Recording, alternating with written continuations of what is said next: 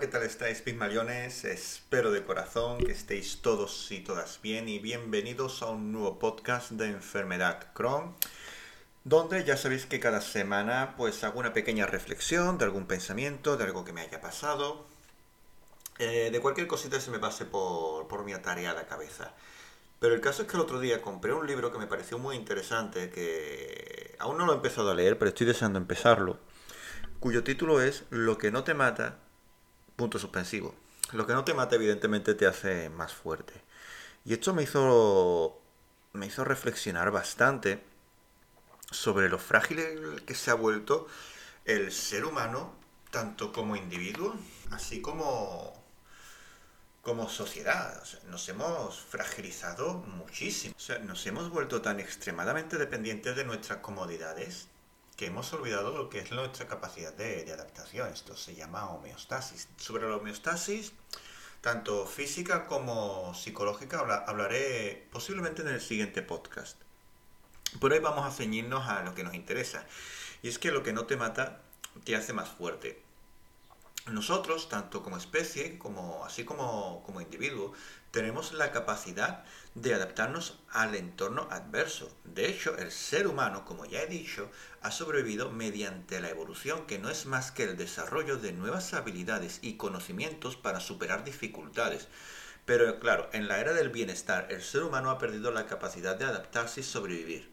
Hemos pasado de ser cazadores eficaces a, ser simplemente animales domésticos, donde si no nos dan de comer, nos morimos de hambre. Es más, a la gran mayoría de seres humanos hay que enseñarles ya de adultos qué es sano comer y qué no. Algo que al ser humano primitivo no hacía falta enseñarle. Es más, mm, de hecho a la mayoría de niños no es necesario enseñarles lo que es sano comer y lo que no. O sea, nosotros aprendimos a cazar, a tejer pieles, a caminar por parajes bajo lluvia y sol para evolucionar como especie y como individuos. Pero hoy apenas sabemos cocinar, dependemos de platos preparados, tenemos un montón de ropa que solo sirve para agradar a quienes no importamos y usamos zapatillas de 100 euros eh, que no respetan la forma natural del pie.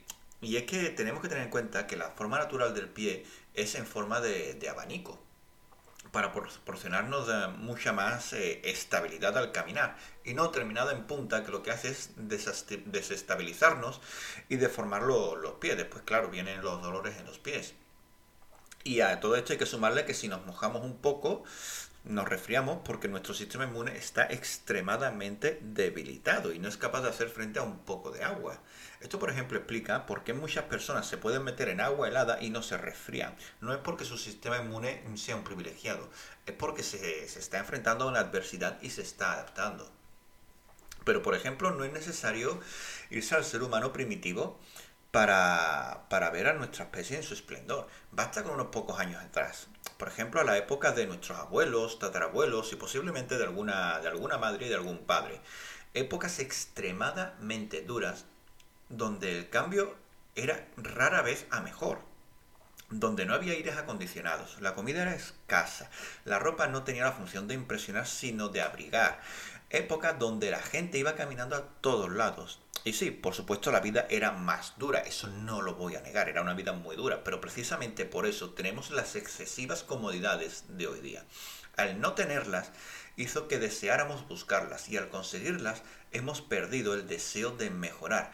Nos hemos estancado como especie y en un mundo que no para de cambiar, estancarse es retroceder. Ahora, en una época de escasez donde no abundan los lujos, el ser humano se encuentra se centra, perdón, en acaparar papel de baño y aceite o leche para un posible fin del mundo. Ya me dirás tú qué vas a hacer con un montón de, aceite y de papel de baño, no sé, irás a freír la mierda que te limpias cuando vas a cagar. O sea, yo es que no entiendo por qué la gente hace eso, pero bueno, cada uno con lo suyo. Después imagino que habrá un mercado negro de papel higiénico y de aceite y surgirá un nuevo tipo de, de economía, el, no sé, como las criptomonedas, pero en aceite. Y es que en vez de recordar precisamente que hemos sido capaces de sobreponernos a tiempos mucho más duros que los actuales, tiempos de guerra y posguerra, que a muchos de nuestros abuelos y tatarabuelos, y como ya he dicho también madres y padres, les afectaron de forma directa, tiempos de hambre y miseria que les hicieron ser más fuertes tanto mental, emocional como físicamente. Y es que precisamente la escasez genera la necesidad, la necesidad agudiza el ingenio, el ingenio da paso a la curiosidad y la curiosidad nace, da, da, lugar al conocimiento. Y de ahí vienen los descubrimientos, los avances y finalmente la decadencia de la sociedad cuando está en su máximo esplendor. Civilizaciones como la egipcia o la romana cayeron precisamente en su máximo esplendor, creyéndose las dueñas del mundo. Cayeron por el exceso de lujos, y, de lujos y comodidades que les llevaron a ser caprichosos y a exigir lo que no eran capaces de conseguir mediante su propio esfuerzo. Esto se ve, por ejemplo, muy bien reflejado en, Gladiator, ¿no? La película Gladiator refleja cómo la gente se... lo que es pan y circo. La gente, dame pan, dame circo y llámame tonto, que yo te seguiré pidiendo pan y circo. Cómo ese esplendor de los juegos romanos, del circo romano, hacen una, una sociedad decadente, una sociedad débil, una sociedad caprichosa y después, por supuesto, dio lugar a, la caída del gran imperio romano. Y es que estamos en una época dura donde es necesario recordar que hemos pasado momentos más duros. Ahora más que nunca debemos saber y tener muy presente que la naturaleza nos da todo lo que necesitamos. El agua, la tierra, las semillas, el sol. Con eso podemos calmar la sed y cultivar nuestros propios alimentos. Solo necesitaríamos, así a modo de capricho, así que se me ocurra, pues un colchón para dormir y un techo del cual resguardarnos serían los únicos caprichos indispensables para poder sobrevivir.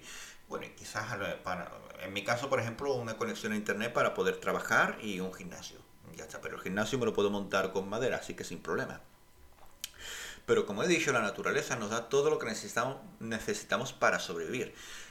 En cambio, son nuestros caprichos lo que nos llevan a la decadencia. Mientras nos da sol, nosotros queremos estar morenos. Mientras nos da agua, nosotros queremos que tenga sabor. Mientras nos da semillas, nosotros queremos el fruto de forma inmediata. Mientras nos da tierra, nosotros queremos carreteras. Y es que tenemos que entender que no se trata de esperar a que vengan tiempos mejores, sino de hacer algo mejor con el tiempo que se nos ha dado. Nada más que decir, Pimeleones, espero que os haya gustado esta pequeña reflexión. Creo que son tiempos donde el ser humano tiene que fortalecerse, tiene que hacerse fuerte, tiene que ser capaz de, de mantenerse entero y de adaptarse.